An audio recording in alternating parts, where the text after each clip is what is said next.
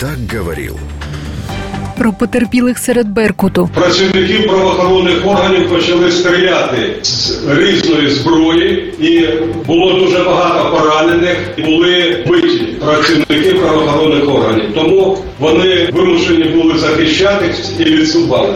Про видачу зброї правоохоронцям. Що стосується видачі зброї робітникам правоохоронних органів, за це питання за законом відповідають ті, хто приймав такі рішення. Але на якому рівні ці рішення приймались, я коментувати не можу, тому що я цього не знаю.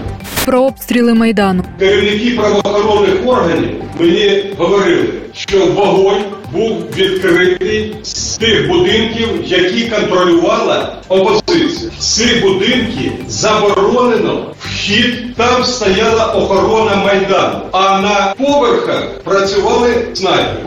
Про скасування поїздки до Харкова. Мені вранці зателефонували керівники правоохоронних органів, що їхати на цей з'їзд небезпечно, тому що рано вранці була зламана система контролю. В цей будинок зайшли невідомі люди в великій кількості. Потім я почав отримувати інформацію, що вночі кортеж, який їхав в Харків, по ньому стріляли і поранені одного з своїх охоронців.